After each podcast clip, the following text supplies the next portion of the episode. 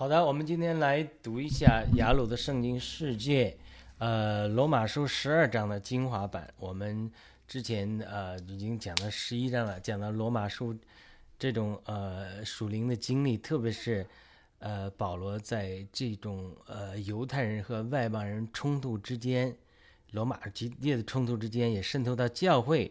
呃，这种光景中啊，给罗马教会的一个书信，其实两面劝架，在两面劝架的过程中，又跟讲到犹太人拣选的一些教训。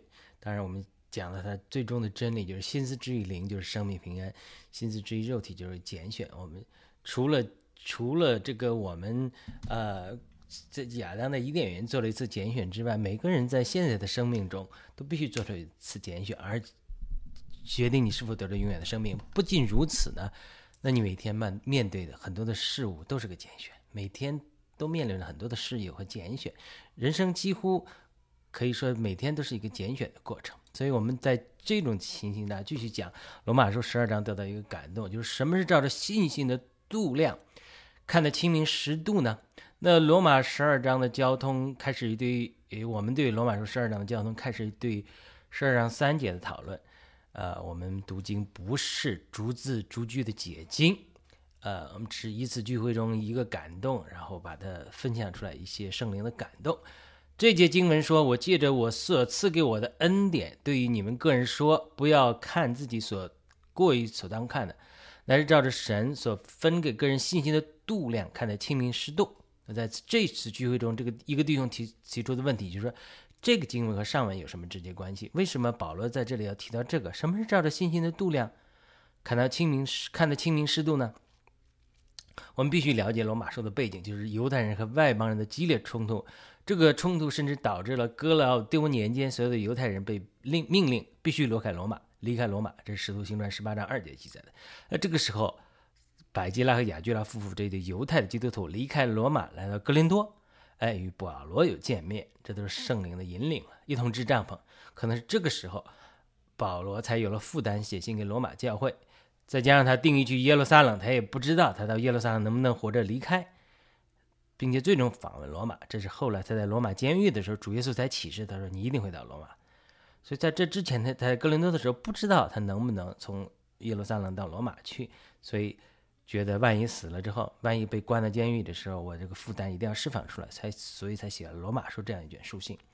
社会上种族的冲突通常也会渗透到教会里来，所以我们在前面罗马书的读经里面也提到罗保罗的一个负担，就是希望罗马的教会的犹太信徒和外邦信徒能够彼此接纳、和平相处。这个可能就是这里保罗这里保罗这样说的背景。保罗在这里整个罗马书的书信是劝诫犹太信徒和外邦信徒。能够彼此看到对方的长处，并且不要高看自己。我分享说，基督徒之间或者教会之间最大的难处有两个：第一个就是过于高看自己的恩赐和呼召，而轻看别人的恩赐和呼召；第二个就是轻看自己的恩赐和呼召，却羡慕甚至嫉妒别人的恩赐。首先，个人之间是如此，所以保罗在十二章四至八节用身体的不同肢体来做比喻。我们每个人都基督身体上的不同肢体，每个人都有不同的功用。口和舌头都是身体上的肢体，但是有不同的功用。那么对于说话的功能来说，说都是不可或缺的。但是如果口过于高看自己的恩赐，舌头说我不配合你，不不不不不不，我们光有口是无法说话。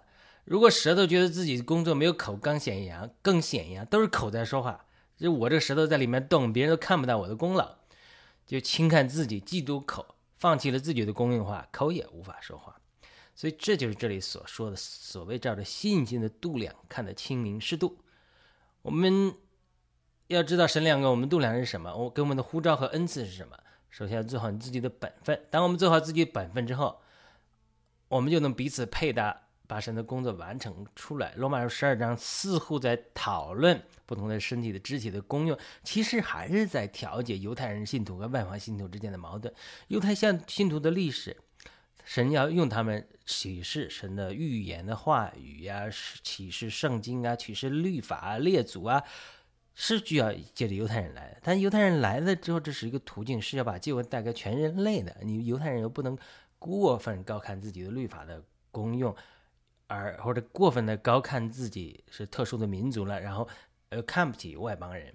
他这个他这是个就是犹太人和外邦人也是两下，呃，在一个基督里有了和平，并且借着一位灵的交通进行到父神面前。只是以弗所说二章十八节讲了，犹太人和外邦人就好像一个身体上的两个肢体一样，教会的信徒也都是像身体上的不同的肢体，我们每个人都有功用，我不能轻看自己的功用，也不能过度夸耀自己的功用，然后来打压别人。这个不光是应用于犹太人和基督。犹太基督徒和外邦基督徒之间的矛盾，那么在我们今天教会的属灵的的呃配搭里面也是呃应用的。所以，他罗马书十二章，它背景是讲犹太人和外邦信徒之间的彼此的合一，但是可以在灵里应用到今天的教会里。从身体的角度来说，你无法从口变成舌头，你或者你无法同时做口和做舌头，对，就好像你不可能是外邦信徒不是犹太信徒。对不对？我们怎么蒙召的身份是不一样的。嗯，犹太信徒你成了，也不是外邦信徒，你不能说我割礼了，我再返回去，这个是无法做到的。他在肉体上是无法做到，但属灵上却是可以的。呃，因此保罗在谈到我们是基督身体上的不同肢体之后，就特别提到我们这儿的信心的程度发预言。呃，地方教会翻成申言也好，有的教会翻成做先知讲道也好，都是一个意思。呃，但是不同的应用。如果你服侍就忠于服侍，教导就忠于教导，劝勉就忠于劝勉，分受的就当单纯，带领的就当殷勤，怜悯的人就当甘心乐意。这是前面，呃，保罗讲十二到四至八节之后讲到身体不同的肢体来做比喻之后，然后他进一步来呃这个呃用这个身体来继续来比喻说我们每个人的功用，不管你的功用是什么。那么你就是要呃忠于你这个功用，你是教导的，你就好好教导；你是先知的，呃做预言的，你就是朝着信心的程度预言。这就是十二章七至呃六至八节所讲的，这是这段经文。呃，就当我们神给我们赐一意大利那个恩赐的时候，我们就要让他这个恩赐在我们里面繁增。比如你开始。可能只有传福音的恩赐，带了一些人得救，你只是一个传福音者，这是一个恩赐。但是你你你既然带他得救了，你要教导他一些圣经的真理，哎，你就慢慢发展教师的恩赐，你还要生活上绿树林上牧养他们，哎，慢慢你就发展牧师的恩赐，牧养的恩赐。那么你带就是多了，教会多了，那你就成了使徒了，自然就是使徒了，对不对？那如果你还追求先知的恩赐的话，你也是先知或者使徒性的先知，所以他这个五种恩赐还是可以不断成长。我二零一五年离开地方教会到灵恩派去学习，碰到了很多有先知性、预言性恩赐的人。很多人在第一次和见面的时候说：“哎，你有个教师的恩赐，神给你个恩赐，让你一旦明白了一个圣经真理之后，就能用别人能够听懂的语言表达出来。”好多人都有这样发预言，都是第一次见面。哎，他们的确有先知性预言的恩赐，因为这个的确我里面是有这个印证。神也主要是呼召我是做教师的服饰，呃，我们不是说师尊的啊。不要搞错了，我们圣经中有教师的恩赐，但是他们不知道我在地方教会的经历。地方教会实行申言和档案备讲，鼓励每个弟兄姊妹学习为主说话，因此在地方教会的很多弟兄姊妹都发展了这种教师的恩赐。地方教会的氛围是人人申言，你讲的不好呀，大家也说阿门，鼓励你。渐渐人人敢讲，人人也给你机会学习讲，所以教会有鼓励大家学习圣经。所以很多人在某种程度上获得了教师的恩赐，人都可以讲，侃侃而谈。那我在地方教会聚会十三年之久，结婚十年不孕，希望寻求一些与主亲近的弟兄姊妹，帮助我们了解一下神对我们的旨意是什么，以及如何得到医治。但是在地方教会，他深言，他没有人能帮助我们，因为无法有预言的恩赐。后来在圣灵的引领下，我到了一些灵恩的教会，碰到一些有先知性恩赐的基督徒，他们能够在祷告之后看见异象，或得到一些神迹的启神奇的启示。有一些人看见异象。说我们有孩子，并且分享给我们，成了我们艰难时期的安慰。这些预言的话语中，有一些回头看来也不见得是对的，但是总的来说，对于我们那个时候的确有了些盼望和安慰。但是神后来亲自对我说话，呃，告诉我们有个神迹宝宝也医治我们，我们也也给了我们一个神迹宝宝吧。在这个过程中之中，我还是认识到先知恩赐的确是在恢复中，有一些是真实的，所以也非常渴慕追求先知性的恩赐。呃，那个是。在这个过程中，神啊给了我们这个恩赐，也给了我们这个神迹宝宝嘛。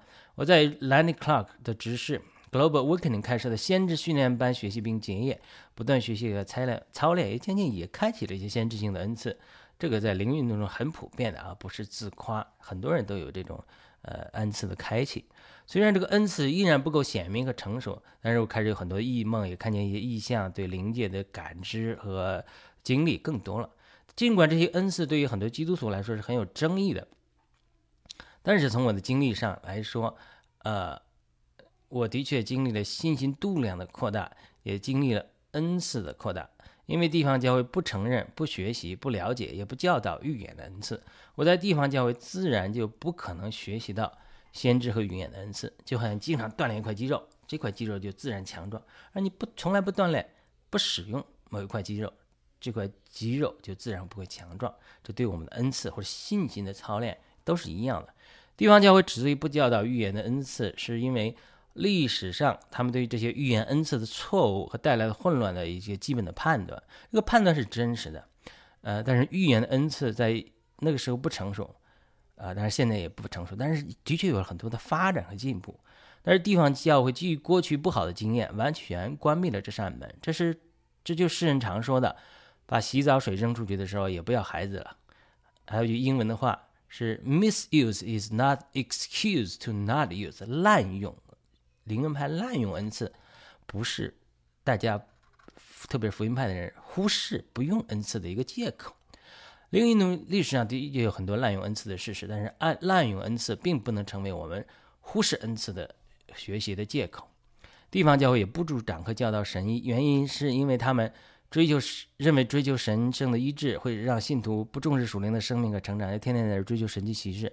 但是反过来说，如果人们的身体得不到医治，反过来也会限制信徒属灵生命的成长。我自己的需要在地方教会无法得到解决，这难道不能证明我们是缺少了什么吗？我的经历并不是独特的。我在网上、油油管上啊、微信公众号上，当时啊，呃，现在关掉了，这个分享我的经历，呃，都在都有美国和中国的地方教会信徒写信给我，肯定我的经历，并且商讨如何得到医治。虽然我并没有那么显扬的医治的恩赐，或者说还没有完全释放出来，也没有能力祷告解决他们所有人的问题，但是我们交通之后都承认，哎，我们地方教会的在地方教会的教导的时候是缺少了很多东西的。因此，除了先知性的恩赐之外，我极力追求医治的恩赐。我跑到纽约去参加甘坚信 Candice E. Hagen 的儿子 Candice West Hagen 小甘坚信的医治聚会，请他替我祷告，也能得到医治的恩赐。他犹豫了一下，说：“这个完全是取决于神呐。”就很勉强替我祷告一下。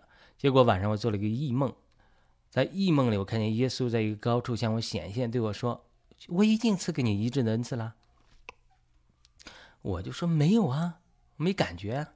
主说：“举起你的右手。”然后我举起我的右手，然后一股电流流过我的右手，在梦中那个电手都发烫了。然后主耶稣让我再去举起你的右胳膊，我又举起右胳膊来。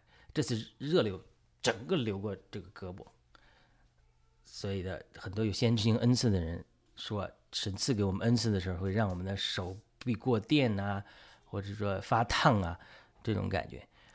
哎，后来有很多先知性恩赐的人在祷告的时候，他他们在意象中，他们在灵里看见神的确赐给了我医治的恩赐，让我坚定持续的为太太祷告，神通过的祷告会医治我的太太。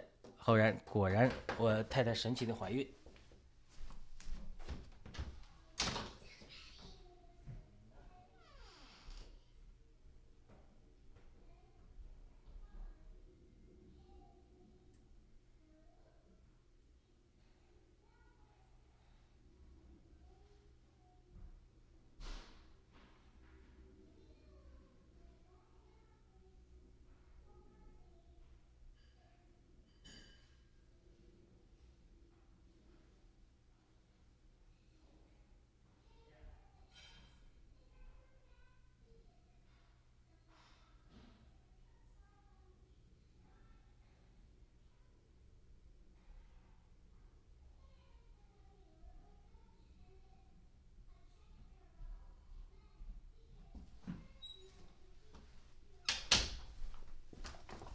抱歉，离开了一下。呃，这个事情是我的一个经历。呃，正如我的先知恩赐不怎么显明，我的医治恩赐也是很有限。除了我们得到一个神奇宝宝之外，我替很多人祷告过，还没有经历多少人得到医治。但是回顾这几年的学习经历，我的确在信心度量上扩大了，恩赐也扩大了，一定程度上扩大。尽管努力的空间还很大，但我还是有进步。这个过程就让我有了深深的感叹。我一方面感谢地方教会对我的帮助和属灵的成全，以及地方教会帮助我发展教师的恩赐，因为我们都是鼓励讲嘛，人人都讲，也没有牧师让你在那讲，呃，人人给你呃神言讲，讲着讲着不自然就是发展出教导的恩赐来了。但另外一方面，我也感谢灵恩派的教会，他们帮助我发展先知和医治的恩赐。这个虽然我的恩赐还有限，但是神对我的预言的话语。却是啊，说将来神会赐给我更多的意志的恩赐，更多的不断的操练发展出来，将来在复兴中呃能够呃使用这些恩赐，所以所以这个是呃神的应许是没错的。我们的经历虽然还够不上，但是这里我就为什么要讲这两个故事呢？我们就要引入雷克乔纳的一段话来对比教师的恩赐和先知的恩赐这两种恩赐之间的一个呃对比。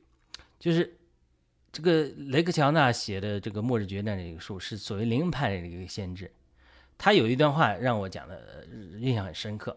他说呢，传统的福音派教会呢就注重教士的恩赐，牧师讲，但是你什么先知啊，我们都不承认；什么医治啊，我们都不承认；什么先知都不承认。那但是有些灵恩运动中的教会呢，啊，就是天天先知啊，天天什么都要求个主的话语呀。呃，吃饭去哪里吃饭都要说主有给个印证啊，就是说太注重所谓先知性话语，而缺少呃借着教师的恩赐进到主的话中这种呃平常的日积月累的学习，光想得了神奇的启示。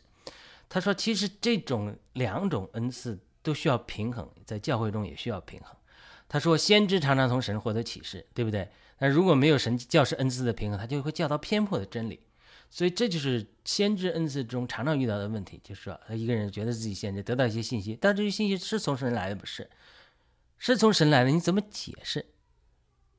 他这个他需要有平衡，需要圣经来平衡。那如果他圣经不熟悉，或者是圣经的功底不够深的话，他就会常常被带偏，不仅仅被邪灵欺骗啊，他有的时候教导就会出现偏颇。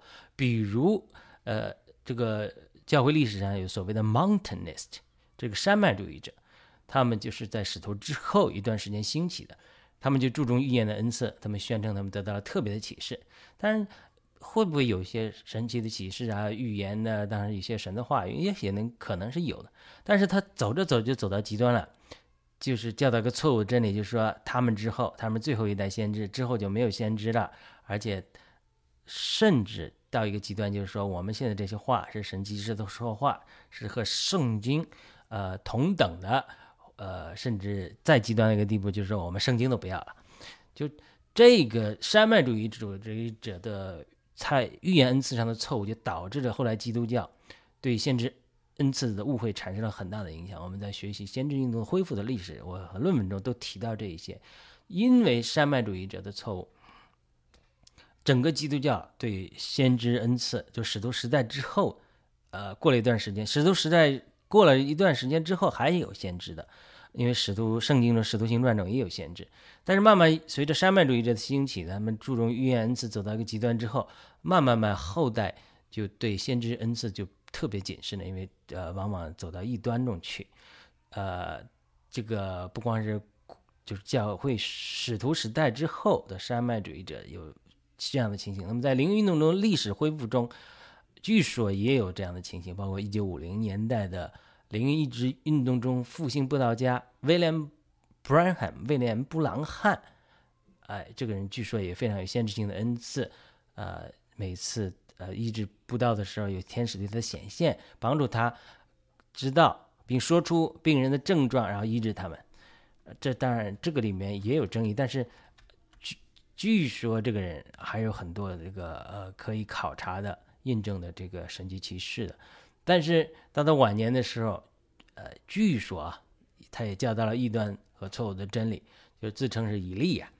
当然，这个也是有争议，有的人说是他被诬陷的。但是无论如何，就这两个事情来做比喻的话，就是说，先知恩赐需要教师恩赐的平衡，从而不至于走向极端。因为啊，神有的时候使用这种先知性的恩赐，往往是那种像像这个威廉。布兰罕一样，都是从美国的农村出来的，教育水平不高，人比较单纯，所以神神常常会使用这些呃单纯呐，甚至知识不高的人呐，让突破他们的心思的障碍，然后来做这种先知性的恩赐的服饰。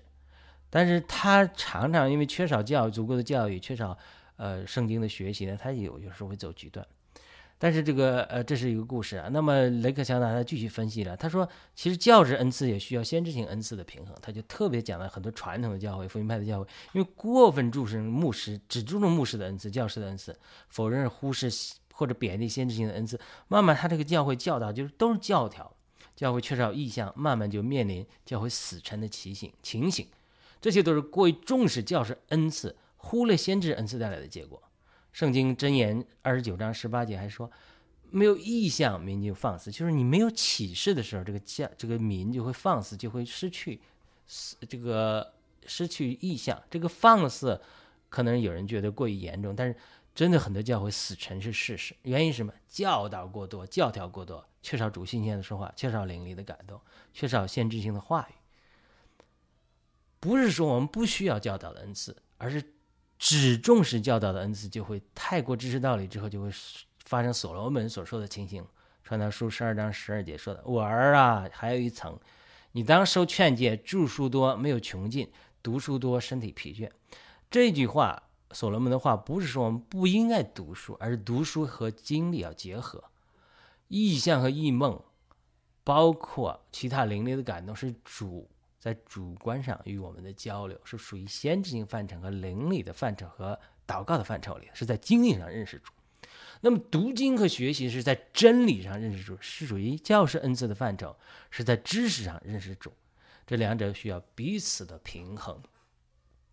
呃，我离开地方教会之后，访问了很多的教会，看到每个教会在神面前的呼召都不同，有的教会出生。教导真理，有的教会注重敬拜，二十四小时敬拜、祷告；有的注重进食祷告，有的注重宗教仪式，比如圣公会，他们拿个十字架在这走来走去啊；或者天主教注重弥撒的仪式啊，这些都是有很好的。包括东正教都有注重仪式啊，这种呃 lit liturgy，它都很有感动的。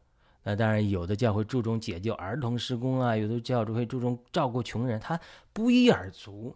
其实每个教会和每个宗派都有从神来的呼召，但是教会之间，它这个种不合呀、不合一呀，它往往在于一个事实，就是把神给我们的护照当做神最重要的护照，或者唯一的护照。其实不一定的，神给我们最重要的护照不一定是这个。我们所蒙召的做这件事情是神最重要的事情，这是神对我们重要的这计划。因为什么？因为我们每个人精力有限，因此只能集中于某一个事情。神的工作是很大的，因此我我们不同教会在神的眼中就好像不同的肢体一样，一同配合来完成神全备的计划。所以这个呃，比如地方教会并不反对啊孤儿服饰，我们也高举。呃，这个像乔治·穆勒的信心建立孤儿院，但是他地方教会就不会去建立孤儿院，对不对？他不去做这种社会施工服饰，他怕陷入到这种社会福音里面。但是，那你能说这个孤儿服饰照顾孤儿院不是出于神的吗？对不对？人的能力是有限的，精力是有限的，我们只能做我们这份，我们不能贬低别人那份。如果我们把神对我们的呼召，当做神全部的工作，或者当做神最中心的工作，而忽视学习、了解和陪客、配合别人的护照和恩赐，就容易苦干或者走向偏颇，因为缺少身体的交流。因为我们是一个身体上的不同肢体，我们教士的恩赐需要来平衡那些有先知性恩赐的人，有先知性恩赐的人又要平衡那些有教士恩赐的人。我个人认为，像地方教会这样的福音派教会，就太注重教士的恩赐了，不能给先知性恩赐啊。这种一点空间了，他就是慢慢慢慢的就人的新宗教就出来了，观念就出来了，教条就出来了，然后只能讲这个，不能讲那个。我我是地方教会出来，我跟一些弟兄讲，哎，我说我有些异梦的经历啊，一谈就不能谈，我们只谈圣经。圣经上也有很多人有这种先知性恩的经历，我们不是说我们高举经历超过圣经，而是说我们个人都不追求这个属灵的经历之后，慢慢我们会。枯干会教条化，当然了，我不是说有限制性恩赐不要被平衡，不要走极端，它当然也要被平衡。所以，如果你注意观察这现在不同教会的情景，他重视恩赐，但是在主话语上不够扎实的教会，特别是这是偏灵恩的教会，它往往会出现真理的错误的教导啊，或者生命上不够长大，不注重生命长大。这种教会的特点是散，偏向自由和散漫。那对于重支持重视圣经教导，却从来不重视限制恩赐，或者是否定现在还有限制性恩赐的教会，往往就是知识道理一大堆，信徒容易受律法主义的影响，容易局限在象牙塔里，没有神及时的说话引引领，自认为都认识真理了，其实呢，呃，都在知识道理里面。这一类的教会往往自以为认识真理，但是很多教导其实是知识道理和过去的亮光，就成了传统。这种教会常常圣灵就运行不够强，教会信徒。死沉枯干，内里内耗，所以这类教会往往走向律法主义，啊，所以呢，我只是举了教师和先知两个恩赐来比较，那么其他的恩赐也很重要。那么在雷克乔纳在这比较这两个恩赐的时候，也提到说，他其实圣经尺度行传记载的是，当先知恩教先先知和教师。一起在进食祷告的时候，就产生了一个结果，就是使徒派遣保罗，圣灵说分遣保罗和巴拿巴来做使徒，就是说，只有你教师和先知先知两个恩赐合一，在祷告的时候才能产生使徒。这是一个非常重要的真理，就是我们这个时代需要大使徒，但是为什么我们缺少使徒？呃，是因为教师和先知不合意来祷告，呃。当然，我只举了教师和先知两个恩赐，那么其他的恩赐也很重要。比如很多教会不重视赶鬼施工，慢慢会导致很多问题。还有关于使徒恩赐的职分，以及今今天教会是否还有使徒，也很有争论。当然，使徒今天有了。忽视这个职分有很多的问题，我们篇幅有限，不在这里详细讨论其他的恩赐啊。所以，因此，除了个人的基督徒要承认我们的信息度量有限，恩赐有限，需要其他其他的肢体配搭之外，教会之间必须承认这个事实：教会的合一不是整齐划一，我来统一你。教会的合一必须承认教会的多样性，以及他们在神经面前的不同的护照。教会的合一不在任何的方法，教会的合一来自于对神真理认识的合一和对别人的宽容。如果我们对神的真理认识不合一，任何方法都无法呃将我们合一。当然，包括地方教会的一地一会的立场。我举了一个例子，就是地方教会在洛杉矶早期聚会中。按照地方原教会的原则，实行在合一的立场上聚会。一个主张方言的团体和一个地方教会，和一些呃这个和和一些呃福音派的信徒，就是反对方言的，呃，在希望在一个合一的立场上聚会。他们都是认识啊，一地一会，我们来尝试做合一的工作。但是最终，因为大家对方言有不一样的认识。虽然领头人是中立的，希望说，呃，方言的人接受不讲方言的人，不讲方言人也能接受讲方言人，所以说他还是合不来，还是分开了。所以我离开地方教会到灵运动中，经历了圣灵的进，并讲方言之后，才确实认识到方言是圣经中非常重要的一个真理，不是对基督徒属灵经历和恩赐的发展是非常非常重要的。方言也不是很多人认为的是恩赐中最小的恩赐，方言是非常重要的一个恩赐，是一个门槛。你过的是个门槛，过了一个分水岭，过了这个门槛，你才能追求更多的恩赐，甚至包括属灵生命的进步。关于这个真理争议很多，但是记得保罗特别嘱咐教会不要禁止讲方言，林前十四章三十九节，以及他说他讲方言比众人更多，林前十四章十八节。但是实际上，很多传统的教会禁已经是在实行禁止讲方言了，特别是传统的教会，据说这个禁信派如果讲方言要把你赶出去的。这与保罗的教导不合。我这里也没有时间解释关于方言的真理。我录制了十九集关于圣灵的境和讲方言的真理，讲述我这段时间的经历啊，在油管上都可以搜索到。有兴趣的可以去详细了解。但是对于认识了讲方言的重要性的人来讲，他他很难放弃讲方言的。我不是要在聚会中占用你的时间讲方言，是我私下祷告的时候可以讲方言。但是我知道，不认识方言的人缺少对某些属灵真理进一步的认识，也缺少某些属灵的经历。我虽然不勉强别人讲方言，但是别人也不需要勉强我私下祷告不讲方言，对不对？那如果圣灵感动我们在聚会中通过方言来祷告或者翻方言的时候，你不能禁止啊！你就是反对了，禁止了，那你这不就不合一了吗？保罗说的，或有方言，或有翻出来的话，或有启示，或有教导，或有诗歌，凡事都当为建造。你不能说把或有改成没有，不允许，这个就是呃错误的。这个基本真理的认识不同，让教会分裂为两大派。我在我的博士论文中也提到这个，说谁说方言是最小的恩赐呢？一个最小的恩赐为什么能造成基督教最大分裂的一个原因呢？基本上，教会除了天主教之外，所所谓这个新教里面不就因为啊灵恩的问题、方言的问题分裂为所谓的灵恩派、福音派吗？为什么一个最小的恩赐让大家分成最大的、最大的分裂呢？这说不通啊！就可见，方言是个很重要的真理，是仇敌接力拦阻基督徒认识并操练的一个真理和恩赐。它不是一个全部，它是一个门槛。你突过这个门槛之后，就进入另外一个领域里去。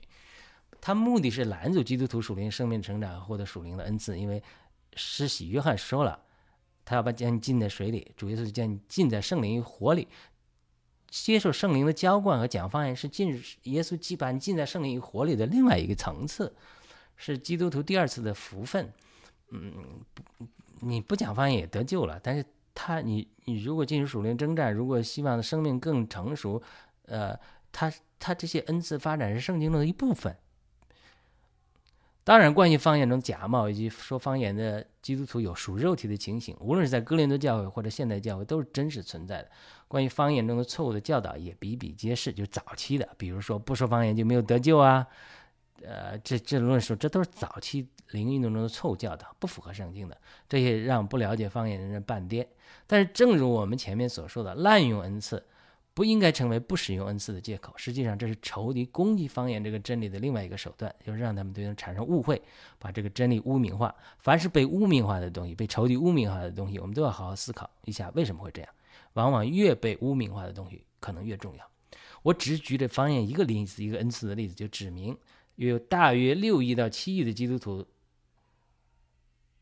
的灵运动，和另外大约也是五六亿相同的人数的福音派教派无法合一。为什么？因为大家对真理的认识不合一，大家的生命也不成熟。所以在这样的前提下，任何方法，包括我所在地方教会什么地方合一的立场啊，可能是符合圣经的方法，但是都。不能把人带到合一里面，也没有把人带到合一里面。问题不是在方法，甚至方法是出于圣经、合乎圣经的方法。问题是在我们这个人。在这样的情况下，如果硬要合一，就出现两种结果：一个结果就是组织上的合一，比如天主教教皇和不同等级的宗教体系来维持合一；那另外一种情情况就是联合，往往是面和心不和。这两种方法都无法达到教会真正的合一。当然，我们在教会真正合一，其实罗马书十二章的。包括整个罗马书的背景是在讲罗马教会里面外邦信徒和犹太信徒的合一，所以我就是引申到他为什么讲我们看我们的恩赐，我们度量不要超出我们的等级呢？然后甚至讲到教会合一的问题，其实它都是连在一起的，对不对？穆安德烈就说，他说教会和宗派的分裂在于不够被圣灵充满。他举了一个例子，他说好像海潮下去之后，哎，他就在海边出现一个一个浅滩，一个一个水沟。每个浅滩就好像一个宗派一样，它里面也有鱼，对不对？大家各自为政，你牧养你的鱼，你也别碰我，你也别偷我的鱼。浅滩的藩篱就好像宗派的藩篱一样，他说你不可能通过联合来解决，他只有当朝日上涨，圣灵充满的时候，才会除去一切藩篱，达到合一。真正的合一在于圣灵充满全地，耶和华的荣耀充满全地，人们对耶和华的认识如同水充满洋海一般。这个时候。才能合一，这是旧约中的一个一句话，呃，呃，好像哈巴古书的嘛，呃，如果没记错的话，他是说，耶和华的荣耀充满全地，如同水充满沿海一样，圣灵的潮一直涨，一直涨，一直涨，一直涨，这个所有的沟沟、翻翻翻离、浅滩，这个界限全被淹没在一个大海里了，这个时候就没有宗派的区别了。你之之前。你非要把他的水抽干了，然后跟我合一，最后他鱼也死掉了。他这个这个事情不是这么解决的，任何方法都没让我们让我们无法得到合一，除非我们有了圣灵充满全地。所以我对这个提问弟兄来说，呃，他也讲，因为他也问这个教会为什么不合一啊？呃，个人基督徒为什么不合一？我说我没有必要为了追求合一而追求合一。你追求合一，为合一追求合一而追求合一，最后你还是分裂。达不到合一的，我们在这个阶段呢，你就追求你自己和主的合一就可以了。慢慢随着基督身体身量的长大，你对真理有更高的认识，慢慢就会变成合一。所以你圣灵都不充满你，你怎么跟别人合一啊？就算你想跟别人合一，人家也不被圣灵充满，人家还要在那个沟子里有水，就那一点鱼就人家满足了，你怎么跟你合一呢？所以合一是圣灵做成的。是圣灵更多充满权力之后做成的，不是我们人能够做成的。在这之前，学习彼此相爱，阶段性的。你既然不能跟他合一，保持距离，相彼此相爱，这是最重要的。所以他整个罗马书十二章，他就分段来讲这些话。我再回到罗马书十二章，他说：“你看我，他罗马书十二章分成四段来讲我之前讲这个东西。他第一段说，他说我们要将自己身体献上，当做一个活祭，这是我们合理的侍奉。”我们既然是身体，既然是人的肢体，我们要把这个肢体献给神，让神在我们身上做工，作为一个活祭。哎，这就是能开始我们合一的一个路程啊。那第二段呢？他说，我们要借着心思的更新变化。这十二章二节，就是说我不是说把我身体献上了，我身体是圣灵的殿啊，圣灵可以在我们做工的，但我心思不配合圣灵的变化，我不借着心思的更新而变化来生命的成熟，神还是没法。做到罗马信徒和呃外邦信徒和犹太信徒的合一啊，或者不同教会的合一啊。那第三段就是我刚才讲的一大段里面，他就说啊，那即使我们经历心思的更新的变化了，有一些情况，但是呢，我们过分高看自己的度量，高看自己啊。我觉得我的口比舌头强啊，我我我口不动，我口不张开，你舌头说话也出不来啊。舌头说我我我我不配合你。呃，这个口你怎么讲话？你天天得着荣耀了，你天天就是你张嘴说话，我舌头在里面根本都隐藏着，看不到自己，我一点都不被显扬，别人不知道我我做了多少义工，多少努力，多少服饰，我不跟你配合了，你下次讲话的时候，我我舌头不动，他这个也不行，所以你不能高看自己，贬低别人，我们教会都是这样。啊，我先知，我就高看先知，我贬低教师，教师呃别高看自己教师，贬低先知。这个教会就说他们不行，我这个教会说他们不行，这个不行的。那另外一个就是自卑，就是说明明神给你的恩赐你不去发展，非要羡慕别人。哎呀，我真羡慕这个这个舌头说，我真羡慕做嘴的呀。这个脚说，我真羡慕做手的呀。这个打扫厕所的弟兄真羡慕这个站讲台的弟兄啊。他这个你你神给你的恩赐，你去发展就好了。你跟别人配搭都是在主里没有地位上的区别，只是功用的不同。这是不是说站在讲台上讲道就将来得了的奖赏比扫地的人少？不是这样的。这神看你是爱的，的活出爱的信心，是神看你爱多少来做奖赏的。你的生命的成熟，不是说看你做了多少，你做的什么来奖赏的，对不对？神给你什么功用？什么恩赐？你好好把这一他连的发展出来，让它繁增就可以了。